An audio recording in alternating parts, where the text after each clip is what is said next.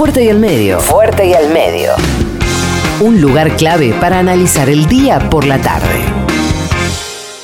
Hoy miraba con, con atención este, la cobertura que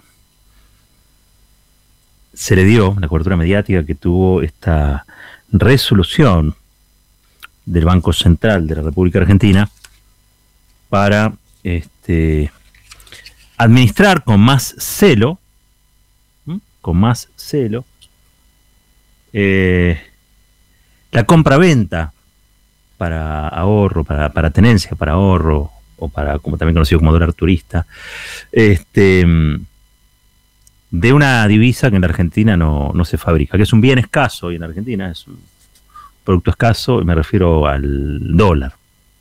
¿Mm? Me refiero al dólar. El comportamiento que tuvo el gobierno es un comportamiento lógico, súper lógico. La verdad, hay que decirlo. Este, lo único que podría llegar a estar en discusión es si no debió hacerlo antes. ¿Mm? Pero no la característica de la medida. Esto que llaman cepo, y que ahora dicen super cepo, porque claro, Macri tuvo que poner el cepo, fue Macri el que puso el cepo, es decir, el control de cambios, la administración de la divisa. Y claro, el frente de todos en el gobierno no puede tener otra cosa que un super cepo, porque si Macri tenía el cepo, el frente de todos tiene que tener un super cepo. Bueno, esto no es un super cepo, no cambia sustancialmente lo que se estaba haciendo, eh, salvo que hoy si vos querés comprar dólares para atesorar, es decir, para ahorrar, porque tenés un excedente y lo querés poner en una divisa que en teoría, en teoría y en la práctica, porque tampoco es, irracional este, lo que uno está diciendo acá, eh, mantiene su valor, lo vas a poder hacer, pero te va a costar más caro. Te va a costar más caro. Parte de eso, eventualmente vos después lo vas a poder recuperar en lo que es el, un reintegro en impuesto a las ganancias, ¿no? la posibilidad de descontarlo del impuesto a las ganancias. Ese impuesto del 35% más que se va a cobrar este, ahora. Ayer lo hablamos bastante acá con Diego Rubinzal, de hecho él, antes de que saliera la medida, nos dijo, lo tienen que hacer ya. Y la, teoría de Diego era, y luego se terminó comprobando, es que si vos anunciás el presupuesto, si haces público el presupuesto, y ese presupuesto tiene una serie de objetivos, tu nivel de reservas, el precio que va a tener el dólar, todo eso tiene que estar de algún modo reflejado. Entonces, había que poner en sincronía, en sintonía, lo que el presupuesto dice y lo vino a hacer esta resolución del Banco, del banco Central. Les decía que el, el abordaje eh, periodístico que ha tenido, a mí me, no es que me sorprende, sí, pero me llama la atención, porque hay una especie de exceso ya, exceso de, cobertura alocada, que poco tiene que ver con la, la realidad. Si vos tenés que todos los días el Banco Central vende entre 140, 160 millones de dólares para garantizar, para garantizar que un puñado de argentinos con un excedente pueda atesorar en la divisa estadounidense, estamos hablando de una realidad económica que no es la que tenemos. Si vos permitís eso, la realidad económica es otra. Y nosotros tenemos realmente una economía que es una economía de guerra, es una economía de tierra arrasada. Venimos del fondo del pozo. La macroeconomía argentina es un desastre. Está desarticulada y la verdad que Guzmán viene como si fuera un, mecánico de auto arreglando un 128 fundido, tratando de que ande, de que funcione. Y la verdad que bastantes cosas viene haciendo. Con lo cual, lo raro en todo caso sería, lo llamativo, y que tuvo un montón de notas, ¿no? La verdad que en eso le han pegado al gobierno, es que no se haya hecho antes. Porque ustedes saben, al gobierno se le pega por derecha o se le pega por izquierda, pero siempre se le pega. Palos porque bogas, palos porque no bogas. Bueno, finalmente el gobierno corrigió a su modo, corrigió a su modo lo que realmente no era lo recomendable. Y es seguir liquidando divisas, quemando gas al aire, cual si Argentina estuviera en una situación en la que no está. Argentina está fundida. Y las reservas merecen ser protegidas. Por lo tanto, acá había por un lado una presión enorme de grupos exportadores fundamentalmente, que lo que quieren es un dólar recontra alto, es decir, que estaban pidiendo una, una devaluación, y el gobierno decidió otra cosa. No es una devaluación. Hay varios precios de dólar en la Argentina. El dólar que necesita para producir es un dólar barato. Lo provee el Estado. Y es un dólar barato para importar, para exportar, es un dólar barato. El dólar para atesorar se volvió un dólar caro. ¿Para qué? Y para que ese dólar que puede ir a generar producción, trabajo, empleo, salario, vaya a hacer eso y no vaya al atesoramiento o a la especulación. Suena razonable, ¿no? Digo, la verdad es que pensarlo al revés, pensar que esto es un supercepo, pensar que con esto se violan derechos inalienables de la propiedad, pensar que acá hay una exacción o una confiscación de las libertades. Como viene ocurriendo últimamente, todo es una exageración. Todo es una exageración. Pero bueno, también es cierto que en tiempos extraordinarios, las exageraciones también son extraordinarias. También son extraordinarias. El gobierno no devaluó. O en todo caso, o en todo caso, no devaluó de un saque y todo a la vez como exigen aquellos que se benefician de la disparidad entre la divisa estadounidense y lo que pueden producir con pesos locales. Ahí está el negocio. Cuanta más alta, más alto el valor del dólar y cuanto más devaluado el valor del peso, hay alguien que en esa diferencia gana millones y millones y millones de pesos y de dólares. Con lo cual, esta resolución que toma el central corrige corrige algo que no tenía otro destino más que la corrección. Porque si no ocurría, se iban esfumando las reservas del Banco Central y eso, en un momento de tanta incertidumbre, de tanta volatilidad eh, financiera a escala global, este, y donde la economía nacional está tan comprometida todavía, en el medio de la negociación con el Fondo Monetario Internacional, en el medio de una pandemia global, la verdad que no era la mejor salida. Hay que cuidar las reservas, el gobierno cuidó las reservas. Ahora, yo entiendo que Clarín y La Nación no te aplaudan por eso, la verdad que lo entiendo. Porque cada cosa que hace bien el gobierno es una cosa que aleja la posibilidad de que gane Juntos por el Cambio las elecciones del año próximo o las elecciones del 2023 y Clarín y Nación quieren que vuelva a ganar o Macri o Rodríguez Larreta. O sea, todo lo que hace bien el gobierno te lo van a poner como que lo hacen mal. Porque si revalidan que el gobierno hace las cosas correctas o toma decisiones que son las decisiones este, que hay que tomar, lo único que consiguen finalmente, lo único que van a conseguir es que el gobierno reelija en 2023 cosas que estos grupos no quieren. Entre otras cosas, no quieren y tienen razón en no querer. A ver, me estoy manejando en el mundo de sus prejuicios. Y en el mundo de sus prejuicios, y ellos están llenos de prejuicios, nosotros también, ¿no? Pero ellos tienen más prejuicios todavía. En el mundo de sus prejuicios, este es un gobierno confiscatorio, es un gobierno que viene a regular, es un gobierno que viene a poner al Estado. Cuando vos lees el, proyecto de presupuesto, vuelve a poner al Estado como regulador, articulador eh, de la economía. Y fue en un gobierno anterior, en un gobierno anterior, pero de la misma orientación en cuanto al rol que tiene que cumplir el Estado, que en la Argentina, por ejemplo, se restatizaron los fondos jubilatorios que tenían las AFJP. Y en eso perjudicaron un pequeño mercadito de capitales que manejaban fundamentalmente Clarín y sus amigos. Y a partir de esa restatización de los fondos jubilatorios se creó el Fondo de Garantía de Sustentabilidad, donde el Estado tiene participación accionaria en las principales empresas del país. Es decir, hoy el Estado sienta uno, dos, tres directores en las principales compañías del país. Y a partir de eso, si elige bien a los directores, el Estado tiene ojos en los balances, ojos en los asientos contables, ojos en las decisiones empresarias, para evitar muchas cosas. desde la, desde la evasión hasta los malos negocios.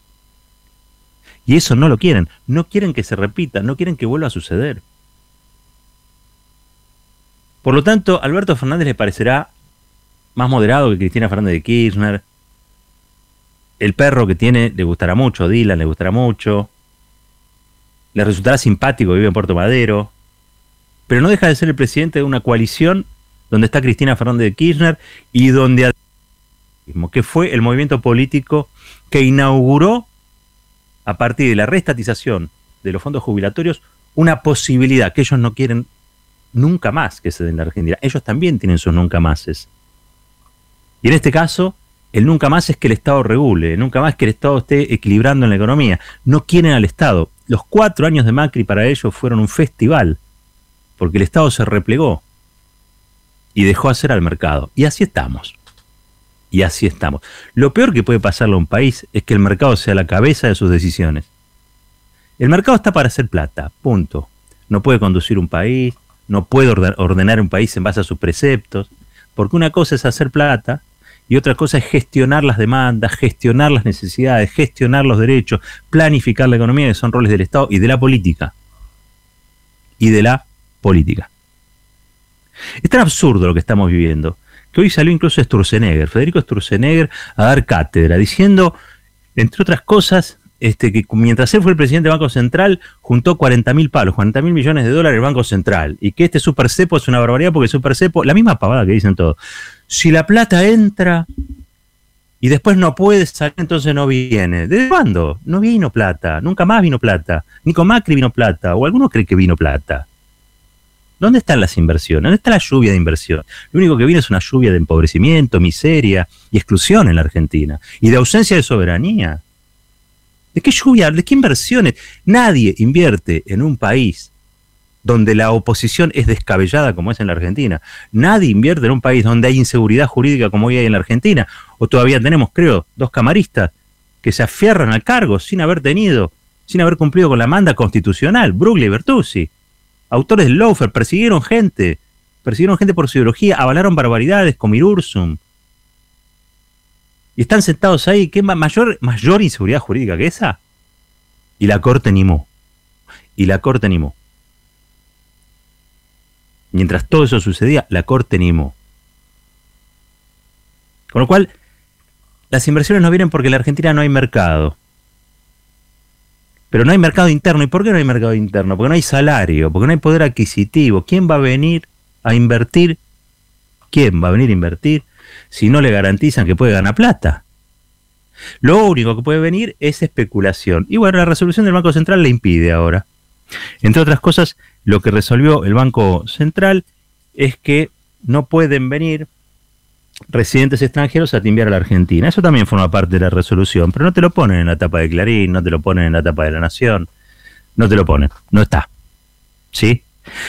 Ahora, y esto yo creo que es importante de, destacar o para, o para destacar. La Argentina tiene un problema, y es que cada vez que se pone en marcha, cada vez que intenta crecer, le faltan dólares. Porque buena parte de su economía necesita de dólares para comprar las materias primas, las partes, algo que, como la Argentina hace tiempo abandonó su política de sustitución de importaciones, algo que no se produce acá, pero que lo tenés que comprar afuera. Entonces cada vez que se expande la economía, entras en un cuello de botella, porque cada vez necesitas más dólares, porque cada vez tenés más demanda, y esos dólares los tenés que producir. La única manera de producir es con el comercio exterior. Y seguramente, yo estuve viendo el presupuesto, el presupuesto en eso, en, el tema del comercio exterior, en cuanto a exportaciones e importaciones, la verdad, planea, entre otras cosas, este, un aumento de las exportaciones de este prácticamente 24 puntos, 24%, 25% vamos a decir, para el año próximo, para el 2021. ¿Sí? Y una caída, si se quiere, de las importaciones también importante. Con lo cual, la Argentina va a enderezarse un poquito más. Pero cuando digo va a enderezarse, es porque está torcida. Cuando digo va a enderezarse, es porque está postrada, en realidad. Y yo tengo que escuchar a Melconian, a De Pablo, a Sturzenegger, a todos dando consejos sobre los desastres que hicieron con sus políticas y con este, sus ideas económicas. Sturzenegger, entre otras cosas, en serio, dijo, yo dejé 40 mil millones de dólares en el Banco Central. Sturzenegger, tu gobierno fue el que le pidió 45 mil palos al Fondo Monetario. Si tenían dólares, ¿para qué los pidieron? Que no mientan más. Que no mientan más. Sturzenegger, solo porque se salvó de la condena en el tema del megacanje, debería llevarse a silencio. En agradecimiento a todos aquellos que sabemos que el megacanje fue una estafa para el país, pero bueno, la justicia determinó que Sturzenegger no era, no merecía estar preso. Bueno, listo. Ahora, algún gesto, alguna devolución, alguna reparación, una probation, un poco de silencio. Hay gente que está trabajando. Y la gente que está trabajando es Martín Guzmán, este gobierno, tratando de sacar al país adelante. Y tienen que escuchar a Melconian como si Melconian nunca hubiera sido funcionario. El señor Melconian fue presidente del Banco Nación. Y un día se piantó, se fue. Nunca explicó muy bien por qué, dejó, dejó traslucir que él este, se quería llevar bien con los sindicatos y que el gobierno no quería llevarse bien con los sindicatos. Nunca explicó por qué se fue. Pero si se fue es por algo. ¿Y saben qué es ese algo? Que esos puestos no son para aventureros ni para opinadores fáciles. Esos puestos son para militantes, para militantes políticos. No es solamente para aquel que dice yo soy un técnico. Primero que es mentira, porque Melconian no es un técnico. Melconian es un lobista. Melconian es un lobista. No es un técnico. No es un tipo que haya estudiado o haya hecho un doctorado o haya, hecho, hecho algún tipo de descubrimiento para la economía este, que conmueva a alguien es un opinador de lengua fácil, de insulto efectista, que habla tipo guarango, pero que en los hechos es un lobista. Consigue, crea las condiciones para. Si es una mega devaluación, tendrá que ser una mega devaluación, depende de quién pague. Entonces, me parece a mí que hay que tener o reclamar prudencia frente a una situación delicada. ¿Y cuál es la situación delicada? Mira, la situación delicada que nadie quiere ver y que todos los que se alarman con el super cepo lo único que confirman es que son unos hipócritas, es que en la Argentina la mitad de la gente es pobre, es que este, en la Argentina la mitad de la economía es informal o en negro o ilegal, ¿cómo le gusta que lo llamen? Que hay 11 millones de personas a las que el Estado le tiene que pagar el alimento porque no se lo pueden proveer por sí mismas. Que hay este, 9 millones de personas a las que el Estado le tiene que dar el IFE. ¿eh? Que hay 340.000 empresas o 240.000, ya no recuerdo ahora, pero la verdad que no cambia mucho. Que tienen que recibir ayuda del Estado para poder pagar los salarios. Eso es el drama de la Argentina. No, si un núcleo muy reducido puede acceder o no al dólar como ahorro, ahorren en otra cosa si es que pueden ahorrar. Benditos sean aquellos que pueden ahorrar. El 80% de los que trabajan en este país, trabajan como empleados, trabajan como trabajadores, trabajan como pequeños y, medianos empresarios, esto no lo afecta en nada, ¿eh? absolutamente nada. El 20% de la economía depende de las exportaciones, de los exportadores, que son grandes grupos en líneas generales. Y a ellos sí los afecta. Ahora, ¿en qué caso los afecta? Bueno, no los deja ganar mucho más. Ganan lo que tienen que ganar, ganan razonablemente en una situación de pandemia, ganan razonablemente en una situación desgraciada para la economía del conjunto del planeta y particularmente para América Latina. Y en la Argentina, dentro de todo, con índices que, cuando uno compara, la venimos sacando bastante barata. Bastante barata. Entonces, no es una mala medida la que tomó el Banco Central de la República Argentina. Será antipática para el que quiera ahorrar en dólares. Y bueno, sí, de antipatías y de simpatías este, se, hace el mundo también. Pero no es lo fundamental. Estoy leyendo la tapa de página 12 hoy, verde que te quiero verde, de Clarín, golpe al dólar ahorro para los pagos con tarjeta en el exterior, ámbito financiero, más controles este, a la compra de dólares para las empresas, gastos con tarjetas, dólar ahorro 35% de la nación, endurecen más el cepo cambiario y llevan el dólar ahorro casi 131 pesos. ¿Por qué no hacen titulares catástrofes así? Cada vez que el gobierno da una cifra sobre cuánto aumentó la indigencia. ¿Por qué no hacen una etapa así cuando el INDEC cuenta que 6 de cada 10 pibes en la Argentina nacen en un hogar pobre? ¿Por qué? ¿O no es más grave eso? ¿Cuáles son los valores sobre los que se construye la sociedad argentina? Este es un país para armar. Así como está, no le sirve a nadie, o mejor dicho, le sirve más a unos poquitos y perjudica a una, a una gran mayoría. Armémoslo de vuelta. Empecemos a discutir todo. Empecemos a discutir estas cosas. Yo lamento que este gobierno crea que es simplemente debate político y que no comprenda que hoy la política o el dispositivo de la política se mueve en un artefacto que se medios de comunicación y que si son concentrados y si son hegemónicos, no hay forma de establecer un diálogo productivo con la sociedad, con los sectores intermedios, que cuesta mucho, cuesta muchísimo. Si ustedes confían, y esto se lo digo a los que están en el gobierno, si ustedes confían que toda la comunicación la tiene que hacer este, Alberto Fernández, estamos fritos, porque un día Alberto Fernández se va a quedar afónico, no vamos a tener que decir. Y ahora se animan un poco más. Ahora, los que se animan un poco más a hablar y decir, bánquense que les peguen un poquito, ¿no? Porque enseguida Clarín le mete dos, dos titulares y se esconden abajo del escritorio. Un poco de. Un poco de. A ver, lo, lo voy a decir así. La empleada que sale hoy a trabajar y que va al supermercado, y que es la cajera, para hacer eso, tiene que tener un enorme coraje. No tiene opción. No tiene opción. Si va a trabajar y si se tiene que tomar un transporte público que está desaconsejado por los médicos, por los sanitaristas, y va a trabajar y se clava ahí 8, 9, 10, 11 o 12 horas para llevarse el mango a la casa es porque no tiene opción. Y tiene que tener un coraje enorme para hacerlo. Si esa mujer, ese hombre, ese muchacho, esa muchacha tiene ese coraje, los funcionarios, los funcionarios no pueden tener menos coraje.